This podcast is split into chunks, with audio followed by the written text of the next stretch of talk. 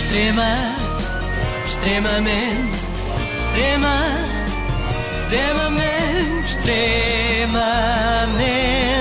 agradável.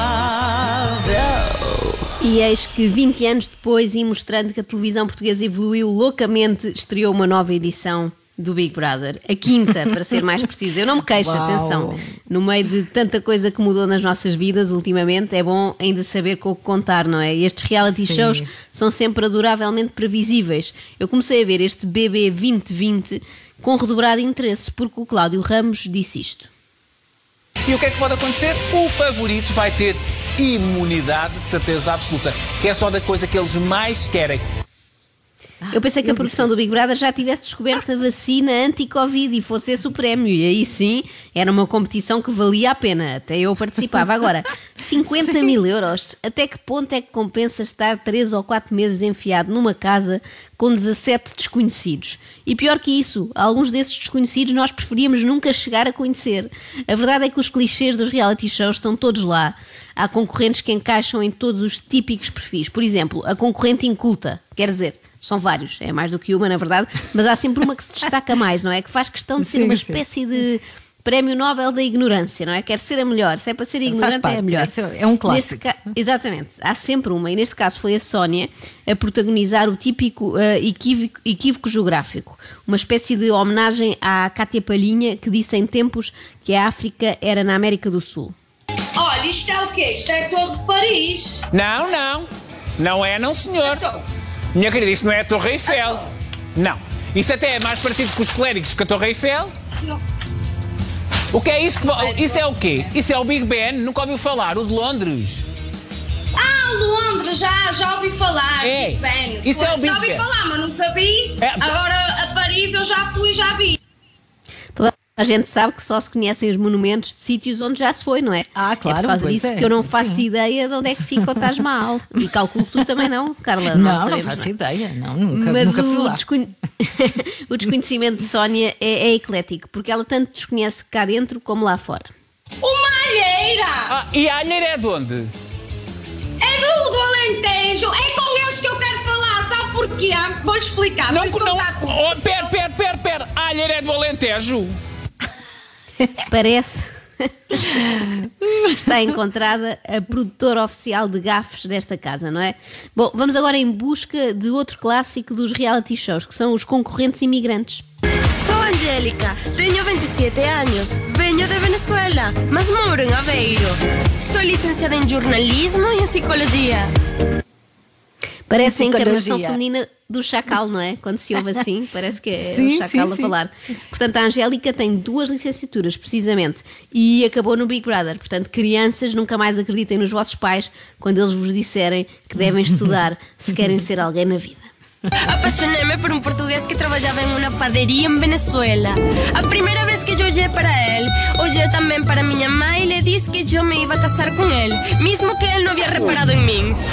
Ah, Foi um casamento à força, portanto, Pois ela decidiu que- que e depois avisou. Exatamente. Portanto, o pobre homem só queria vender umas arepas e teve de casar com a Angélica. Ela parece ser muito persuasiva, de facto, mas não é a única participante a vir de fora. O contingente de imigrantes neste programa é maior do que na fronteira de Vilar Formoso no início do mês de agosto. Eu apresento-vos agora a Yuri, que tem nome de senhor ucraniano, não é? Mas na verdade é uma garbosa jovem da zona centro que está emigrada em New Jersey. Já participei em vários concursos de beleza. A minha mãe ajudava a organizar a Miss USA e depois decidi, ah, também vou participar, vou tentar. Em 2019 ganhei a Miss Best Body e ganhei o principal, o Miss Beauty Global 2019. Nem percebo, Miss nem percebo bem o que é que ela ganhou. e o Miss outro não sei. Beautiful. Deve ser beautiful.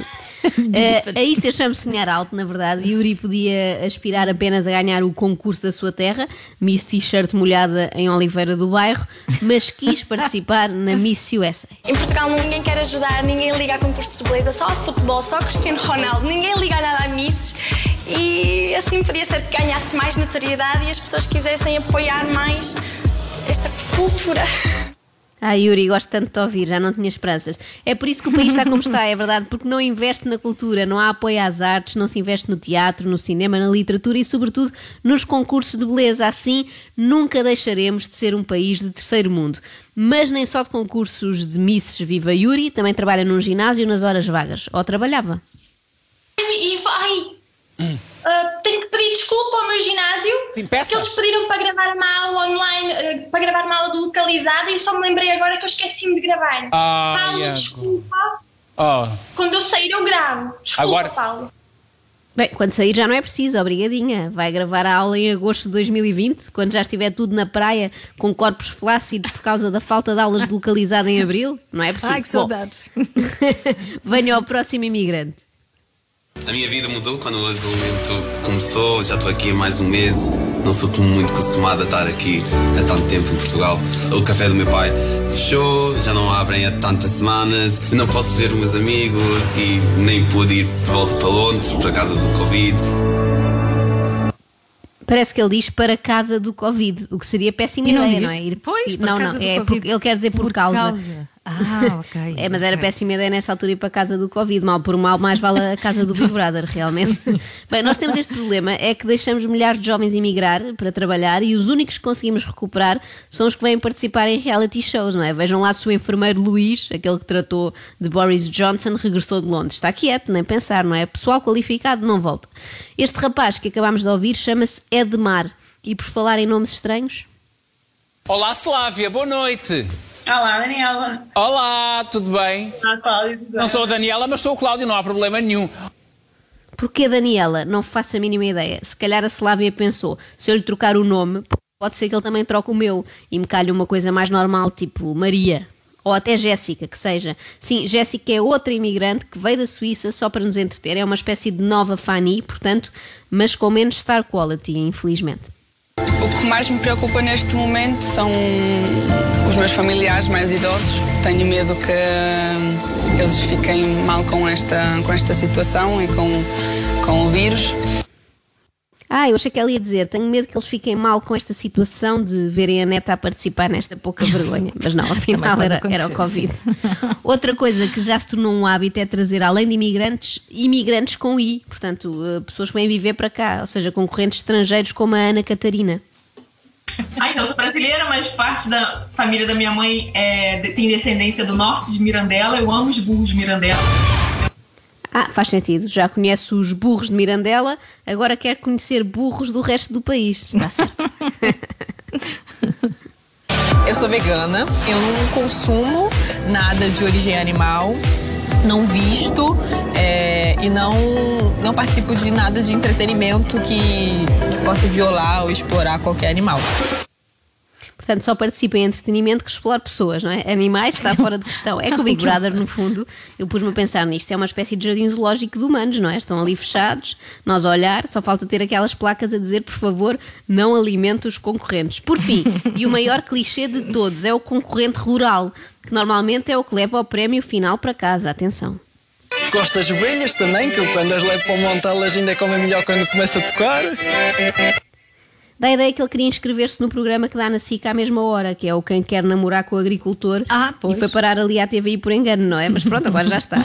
E à partida lá terá que ganhar isto, não é? Juntando-se à linhagem que começou com Zé Maria e as suas galinhas. Olha, boa sorte a todos, e não me refiro aos concorrentes, boa sorte a quem, como eu, continuar a ver o programa. Ah, é e vais continuar, porque isto vai ter Vou, mais por a parte, vocês, por vocês, o- a- sim. Teve a parte 1, a parte 2, agora a parte Ainda faltam concorrentes, sim, sim. Eh, prometo amanhã mais.